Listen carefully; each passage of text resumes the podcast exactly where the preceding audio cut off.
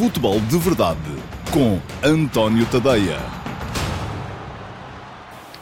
Olá, muito bom dia a todos. Eu sou António Tadeia. Este é o Futebol de Verdade de segunda-feira, dia 16 de dezembro de uh, 2019. Um Futebol de Verdade que começa com 11, 12 minutos de atraso, tem uma justificação.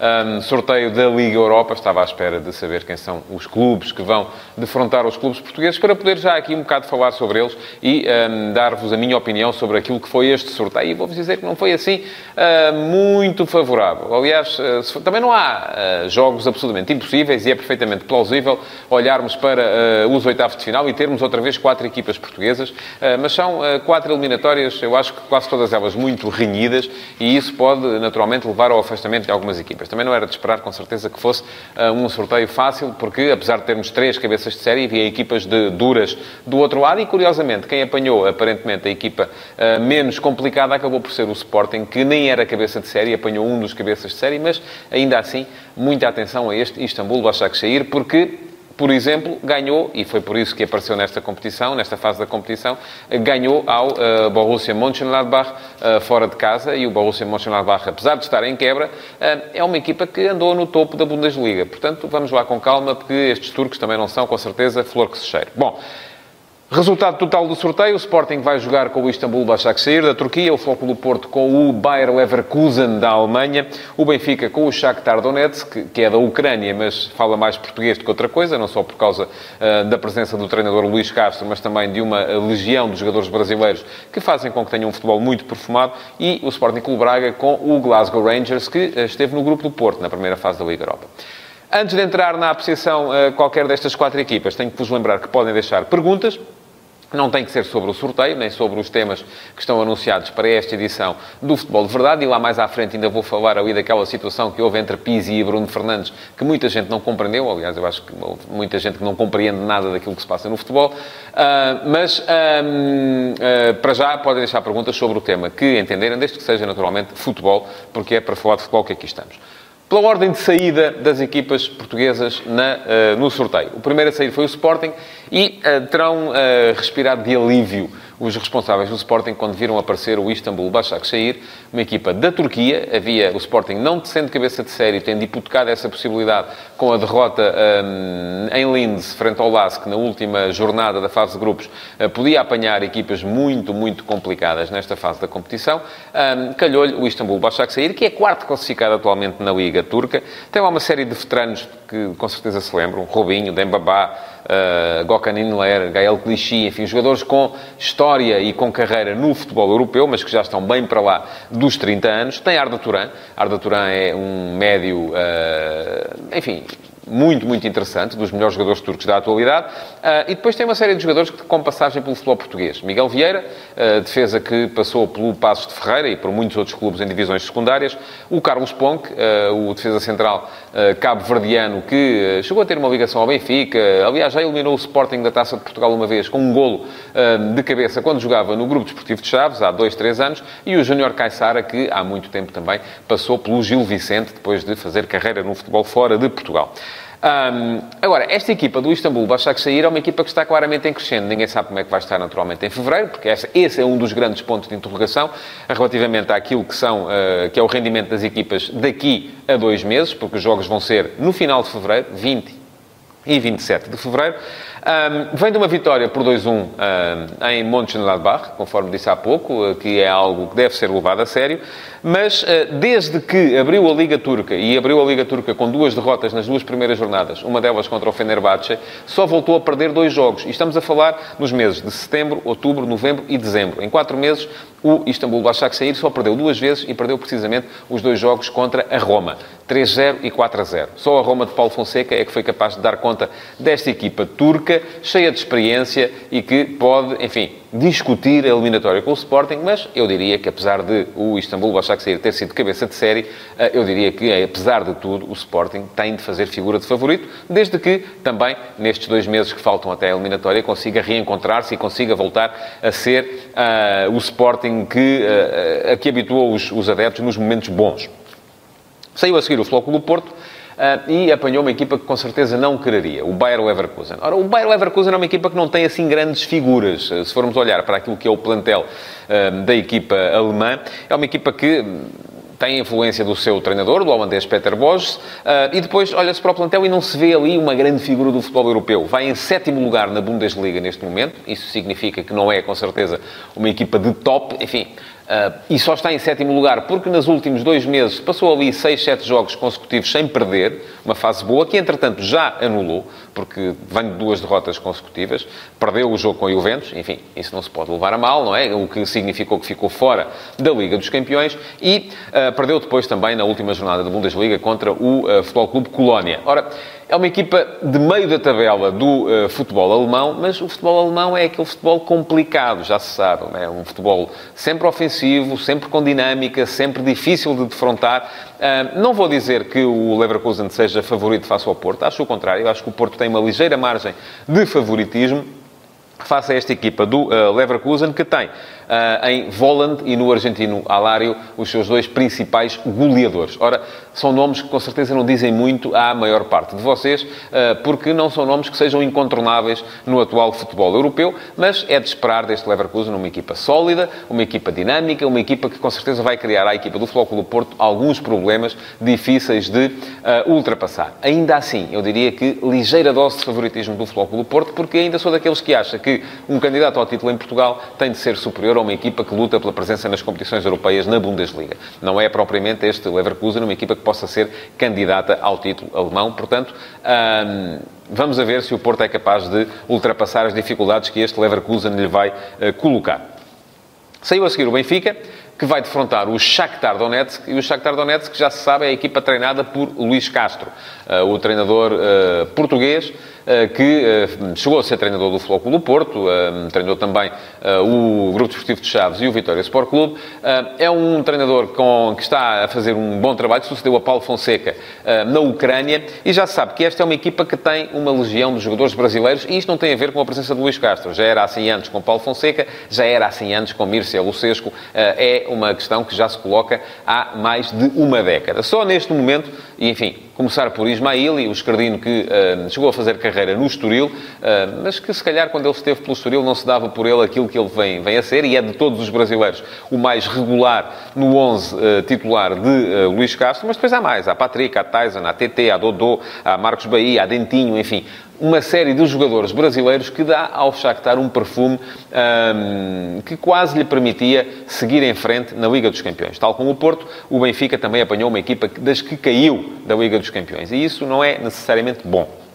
Ora, eh, este Shakhtar só não seguiu em frente na Liga dos Campeões porque na última jornada, e depois de ter conseguido superiorizar-se até ao Dinamo Zagreb, que durante muito tempo pareceu ser a equipa que ia lutar com o Shakhtar pela presença na, na, nos oitavos de final da Champions, uh, acabou por perder em casa uh, com a Atalanta. E isto depois até de ter conseguido empatar com o Manchester City, o que lhe permitia a tal superioridade no confronto direto com o Dinamo Zagreb. Ora, perdendo em casa com a Atalanta, que tinha começado a prova com três derrotas, mas depois fez uma segunda volta uh, extraordinária, acabou por ser a Atalanta a seguir em frente e o Shakhtar caiu para a Liga Europa. Um, é uma equipa que segue no Campeonato da Ucrânia em primeiro lugar e com 14 pontos de vantagem sobre o segundo, mas atenção, é uma equipa que uh, já perdeu esta época duas vezes com o Dinamo de Kiev, por exemplo. Perdeu com o Dinamo de Kiev para a Supertaça, que foi entregue ao Dinamo de Kiev, e perdeu com o Dinamo de Kiev para a Taça da Ucrânia, uh, sendo, tendo sido também eliminado, embora aí no prolongamento. Ora, isto quer dizer que estes 14 pontos de vantagem na Liga Ucraniana, se calhar não são eh, assim uma demonstração de superioridade tão clara quanto isso, porque nos confrontos diretos o Dinamo tem conseguido impor-se a este Shakhtar, pode ser sinal também de uma equipa pouco competitiva e já se sabe que o Benfica nestes jogos vai ter de ser hiper mega competitivo para ser capaz de levar a melhor sobre uma equipa que tem futebol, tem bom, tem bom perfume, tem bom toque de bola, ah, é uma equipa ofensiva, uma equipa que faz muitos golos, ah, mas que ah, também aqui eu diria que o Benfica terá de ser considerado ligeiramente favorito. E já viram, os clubes portugueses, na minha opinião pelo menos, são todos ligeiramente favoritos. Não há assim um caso de um clube que chega a esta eliminatória, a estes 16 avos de final e que seja claramente favorito. Um, todos eles, na minha opinião, são ligeiramente favoritos, mas todos eles vão ter uh, duros testes pela frente, porque é uma superioridade, um favoritismo que eu diria de 55-45, não é mais do que isso. E isto significa que, em alguns casos, o mais normal também é que alguns deles acabem por cair. Por fim, Sporting Clube Braga vai ter pela frente o Glasgow Rangers um, da Escócia, equipa que passou pelo grupo do Futebol Clube do Porto. Uh, na Liga Europa e que foi, com o Futebol do Porto, a equipa que seguiu em frente, uh, seguindo em segundo lugar, acabando por ficar eliminados o Young Boys da Suíça e uh, o Feyenoord da Holanda. Ora bem, este Glasgow Rangers, que é segundo na Liga Escocesa, está a dois pontos apenas do Celtic, e o Celtic é o crónico campeão. É preciso lembrar que este Rangers um, passou pelas divisões secundárias muito recentemente, porque faliu, teve que regressar por baixo, uh, pelas divisões mais abaixo. Está finalmente a conseguir ser competitivo, muito graças ao trabalho de Steven Gerrard, o uh, treinador, que era o antigo médio do Liverpool Football Club, um treinador inglês que está a trazer para esta equipa do uh, Glasgow Rangers uma influência claramente inglesa também. Aliás, basta perceber que no 11 titular de uh, Gerrard só há geralmente dois escoceses, o guarda-redes Alan McGregor e o médio Ryan Jack. Uh, depois há uma superioridade clara dos jogadores ingleses e há uma figura maior, claramente. Alfredo Morelius já fez 25 golos esta época, este colombiano, e o Porto sabe bem aquilo que custa enfrentar este velocíssimo colombiano, jogador com uh, faro de golo, um jogador que aparece muito bem na área, que joga bem a partir dos corredores laterais, enfim, um jogador de contra-ataque, sobretudo, mas que em ataque posicional também é capaz de aparecer na área uh, para finalizar, porque uh, é um extraordinário finalizador. Ainda lá está também German Defoe, mas os seus 37 anos, enfim, ele tem marcado golos, sobretudo na Liga Escocesa, uh, mas os 37 anos de German Defoe com certeza já não farão dele uma ameaça por aí além. Também me parece que o Braga, um, se for o Braga europeu, é claramente favorito, é, enfim, é ligeiramente favorito um, face a esta equipa do Rangers, se for o Braga que se tem visto no campeonato português, aí, se calhar, uh, vai ter de uh, começar a pensar mais nas competições nacionais. Porque uh, este Braga, aliás, ainda neste fim de semana se viu, voltou a perder, perdeu em casa com o Passo de Ferreira, tem sido, nas competições nacionais, uma sombra daquilo que é fora de casa, daquilo que é fora do país, e fora do país, enfim, ganhou o jogo, olha, ganhou os três jogos fora todos, nesta primeira fase, nesta fase de grupos da, da, da Liga Europa, ganhou fora o Wolverhampton, ganhou fora o Besiktas e ganhou fora ao Slovan de Bratislava e foi aí que montou uh, o primeiro lugar do grupo, onde estava, por exemplo, o Wolverhampton, uh, que teve de se contentar com a segunda posição. Portanto, como de geral, contas feitas, uh, sorteio que não foi desfavorável, um, podia ter sido mais fácil para as equipas que, saí, que tinham o estatuto de cabeças de série, mas eu acho que as quatro equipas portuguesas têm condições de seguir em frente, eh, porque são todas elas ligeiramente favoritas face àquilo que valem os seus quatro adversários. Agora, isto vai ser preciso naturalmente confirmar em campo nos dias 20 e 27 eh, de fevereiro. Aliás, o Braga muito provavelmente vai ter que jogar a 26, eh, porque a UEFA determinou isso mesmo, que sendo muito próximas as cidades de Porto e Braga, e como ambos vão jogar fora de casa, perdão, vão jogar em casa a segunda mão, que o jogo de uma delas, e deverá ter que ser o Braga, porque ficou pior do que o Futebol do Porto no campeonato, um, tenha que ser jogado à quarta-feira e naquele horário meio estapafúrdio, porque não pode coincidir com a Liga dos Campeões, portanto vamos ter com certeza um Sporting Clube Braga, Glasgow Rangers, um, ao final da tarde ou até a meio da tarde. Uh, enfim, não é uma situação boa, porque é um dia de semana, mas é uma situação que, se quiserem pensar assim, nos remete para aquilo que foram, que eram as quartas-feiras europeias de há 20, ah, 30 anos, e toda a gente diz que nessa altura é que era.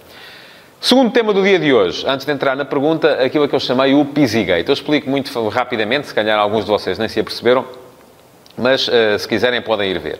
Uh, Pizzi fez, como fazem quase todos os jogadores, aliás, muitas vezes nem são eles a fazer, acho eu, são pessoas que lhes tratam das contas nas redes sociais, uma publicação uh, de Instagram a seguir à vitória do Benfica sobre o Futebol Clube Famalicão. Excelente exibição do Benfica, por sinal, é preciso que se diga. Uh, 4 a 0 sem espinhas. Excelente exibição de Pizzi mais uma vez. e Pizzi fez uma publicação a dizer que, enfim, aquelas coisas que eles dizem quando ganham, excelente jogo, força equipa, enfim, aquelas frases motivacionais um, que, no fundo, nem querem dizer grande coisa, querem só dizer que é preciso marcar ali o ponto e uh, manter o seu público ligado àquilo que eles vão fazendo. Ora, aquilo que surpreendeu no meio deste, daquilo que eu chamo o Pizzygate foi o facto de ter aparecido um elogio da conta oficial de Bruno Fernandes, capitão do Sporting. Bruno Fernandes foi um dos que, e, e como ele tem uma conta certificada, uh, para quem não sabe, são aquelas contas que têm um certozinho azul uh, à frente do nome, uh, aparece em destaque a qualquer pessoa que abra e que veja a publicação de Pizzi e aparece em destaque o comentário de Bruno Fernandes. E o que é que disse Bruno Fernandes? Jogas muito, Luís Miguel, foi uma coisa assim. Luís Miguel é, para quem não sabe também, são os dois nomes próprios de Pizzi e os dois são amigos, malta. São amigos, pronto, são colegas de seleção, são amigos, gostam do outro. Acho que isto é perfeitamente normal.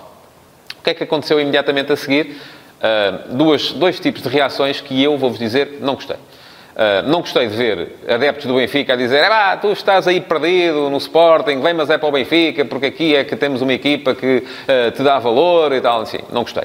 E não gostei, e gostei ainda menos, de ver adeptos do Sporting aparecerem ah, mas isso agora é coisa que se diga, por isso é que vocês não ganham e tal. Não tem nada a ver. É bom que percebam que não tem rigorosamente nada a ver. O facto de um jogador do Benfica elogiar um jogador do Sporting, que é seu amigo, ou um jogador do Sporting elogiar um jogador do Benfica, que é seu amigo, não tem nada a ver com o rendimento que eles têm em campo. O Bruno Fernandes, por amor de Deus, há alguém que possa dizer que o Bruno Fernandes não deixa tudo em campo, mesmo nos jogos em que o Sporting perde? Ninguém pode dizer com certeza uma coisa dessas. Ah, agora porque ele elogiou o Pizzi já não é digno, já não é uh, um profissional de, de, de cinco estrelas? Não acho nada disso. Acho que é normal que os jogadores se elogiem uns aos outros, sobretudo se são amigos uns dos outros.